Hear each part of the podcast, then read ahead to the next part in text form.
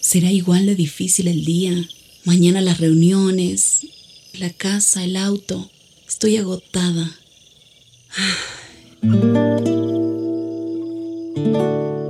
No importa cuántas cosas me hayan angustiado hoy. Me acercaré a Él porque Él tiene descanso para mi alma y mi mente. Cuando mi corazón está tranquilo, puedo escuchar su voz en quietud y confianza. Mi fortaleza está en descansar en Dios.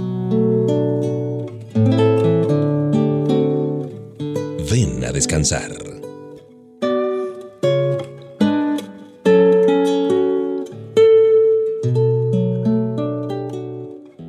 Gracias por acompañarnos a descansar en los brazos amorosos del Señor y aceptar esta invitación. Ven a descansar con HCJB. Te saluda Mauricio Patiño Bustos.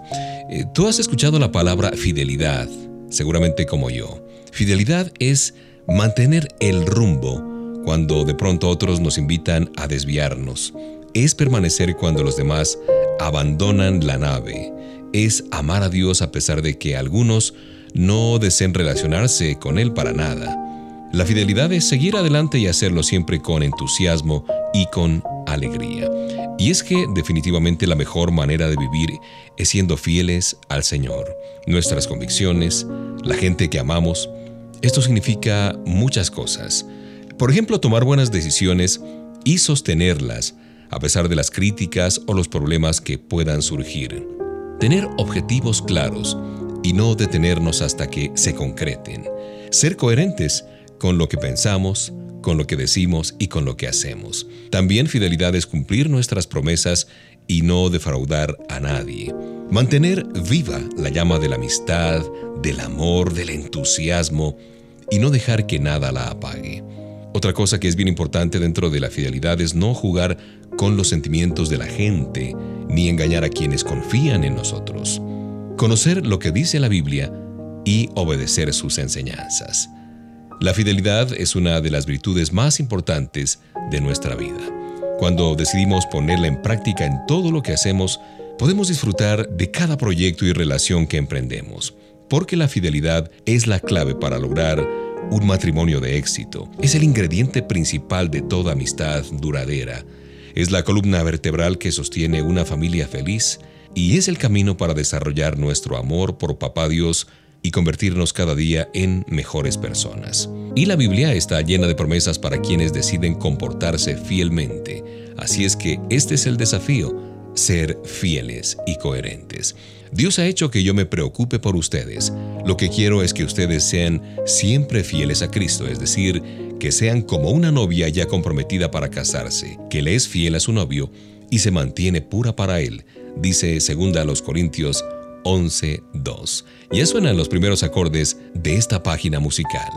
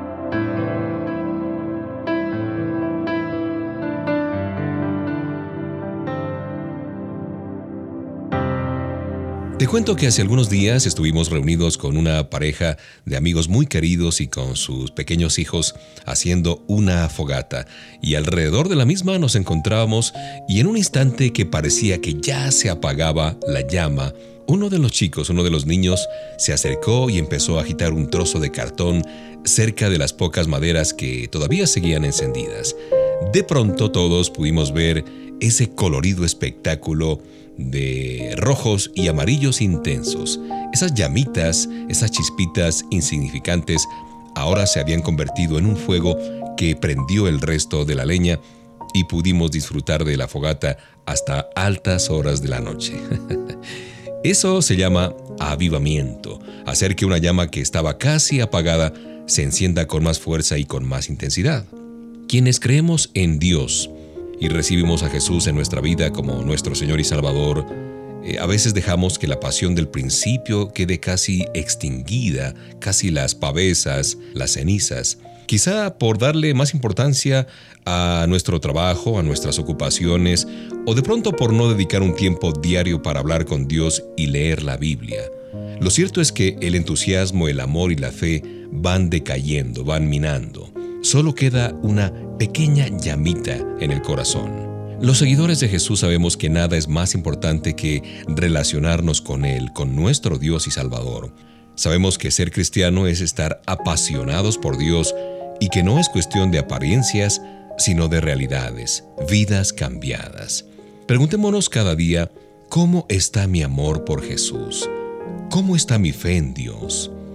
Si nuestra pasión ha disminuido y la relación con Él se ha enfriado, pues necesitamos que el Señor avive nuestro corazón, que vuelva a encender esa llama. Por eso debemos orar, confesar nuestros pecados, leer la palabra de Dios y buscar ser como Jesús. Cumplamos con nuestra parte y el Señor hará la suya. El avivamiento es más que creer en Dios, es amarlo de tal manera que deseamos agradarle en todo. Por eso hablamos con Él en oración, leemos la Biblia cada día y tratamos de seguir sus consejos.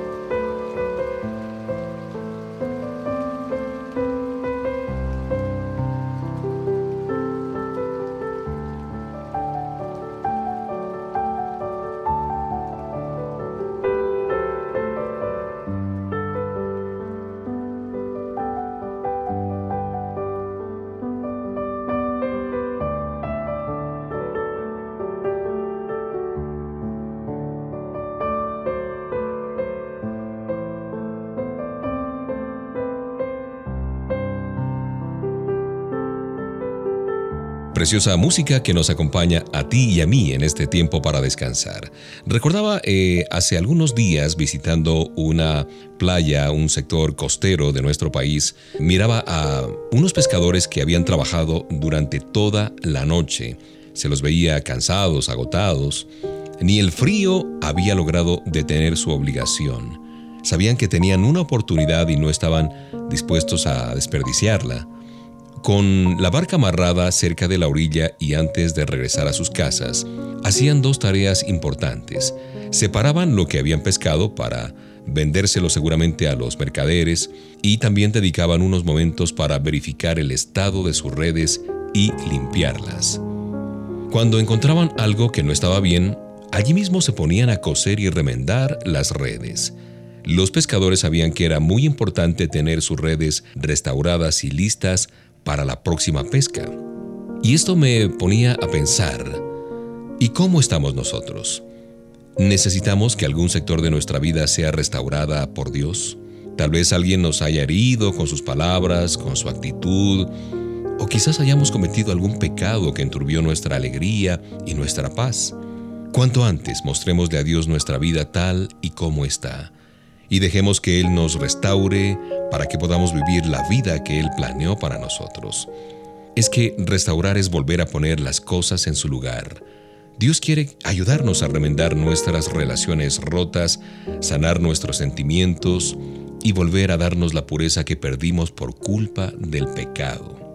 Así es que acerquémonos a Él, mostrémosle nuestro arrepentimiento y nuestros deseos de ser sanados. Él obrará en nuestras vidas. Recuerda lo que dice 2 Corintios 13, 5. Pónganse a pensar en su manera de vivir y vean si de verdad siguen confiando en Cristo. Hagan la prueba y si la pasan es porque Él vive en ustedes. Pero si no confían en Cristo de verdad es porque Él no está en ustedes.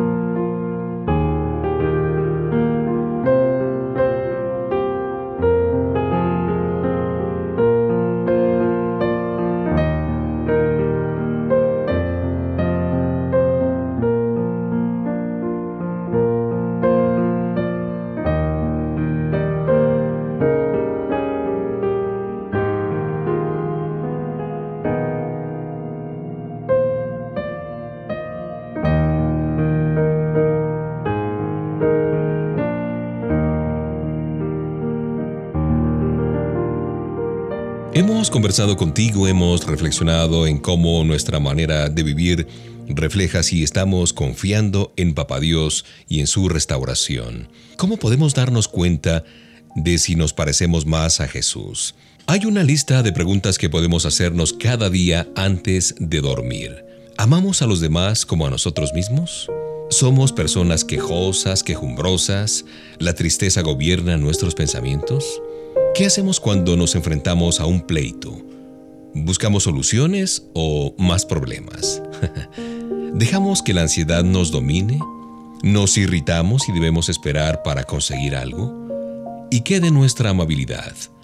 ¿Logramos que la gente nos quiera o hacemos que nos eviten a causa de nuestro mal genio, de nuestro pésimo carácter? ¿Cómo tratamos a nuestros mayores, a nuestros compañeros, a nuestros amigos, a nuestros familiares? ¿Bien o por ahí más o menos? ¿Hablamos con Dios cada día? ¿Creemos en sus promesas? ¿Qué de la humildad? ¿Hablamos de nosotros y de nuestros logros todo el tiempo? ¿Le decimos que sí a las tentaciones o evitamos hacerles caso? Mira que he mencionado muchas cosas aquí, paz, alegría, paciencia, amabilidad, buen trato, confianza en Dios, humildad y dominio propio. Algunas personas creen que seguir a Jesús es usar palabras piadosas, vestirse como religiosos, asistir a muchas reuniones en la iglesia y utilizar todo tipo de elementos que los demás puedan ver. No son cosas malas, claro, pero la vida espiritual es mucho más que aquellas cosas. Lo que hagamos en la intimidad será la clave del éxito de nuestra vida. Nuestra oración, nuestra lectura de la Biblia, se verán reflejadas en las decisiones que tomemos. Y Papá Dios nos ayudará para que cada día seamos mejores personas, de modo que parezcámonos más a Jesús cada día. ¿Aceptas el reto?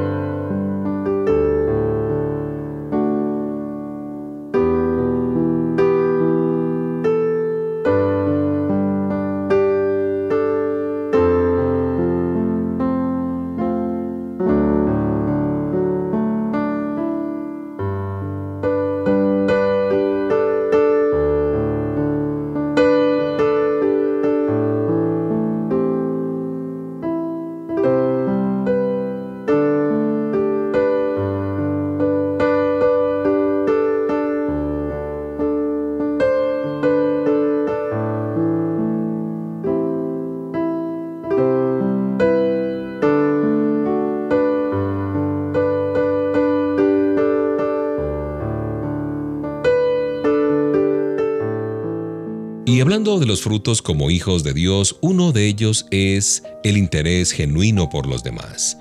¿No es verdad que andamos demasiado apurados en nuestro día a día? Amanecemos sobresaltados por el despertador, corremos hacia la ducha, quizás ni desayunamos y salimos corriendo para la escuela o para el trabajo. Y cuando estemos allí, los otros se encargan de recordarnos que debemos apurarnos para rendir al máximo. Después, a toda prisa, volvemos a casa. Cenamos rápidamente entre la escasa charla familiar y el programa de televisión que para colmo ya comenzó hace 15 minutos. Para luego perdernos en unas pocas horas de sueño sin llegar a digerir por completo la comida. Y apenas sabemos cómo están quienes viven bajo nuestro mismo techo. ¿No te parece familiar todo aquello? a lo mejor hoy mismo tuviste la oportunidad de protagonizar algo como eso. Preguntaste de carrera cómo está a tu amiga, a tu compañero de trabajo, sin poner mayor atención a su respuesta. El verdadero interés por los demás se demuestra en la práctica, con acciones que muestran las buenas palabras e intenciones. Preocuparse por alguien de manera sincera, transparente, implica desprendernos de nuestro egoísmo, para poder escuchar atentamente, para demostrar afecto y alentar a esas personas. Comencemos hoy mismo por aquellas personas que están cerca de nosotros. Si es preciso, apaguemos el televisor. Dejemos el Internet para otro momento, el celular allí en la mesita de noche. Cancelemos ese compromiso. A nuestro lado, Hay gente que necesita ser escuchada. Hagamos un ejercicio. A la primera persona que veamos mañana luego de descansar, preguntémosle un par de veces, ¿cómo estás? ¿Cómo estás? Y vamos a descubrir muchas cosas que antes quizás no teníamos en cuenta. Gálatas 6.2 en la Biblia dice, cuando tengan dificultades, ayúdense unos a otros. Esa es la manera de obedecer la ley de Cristo.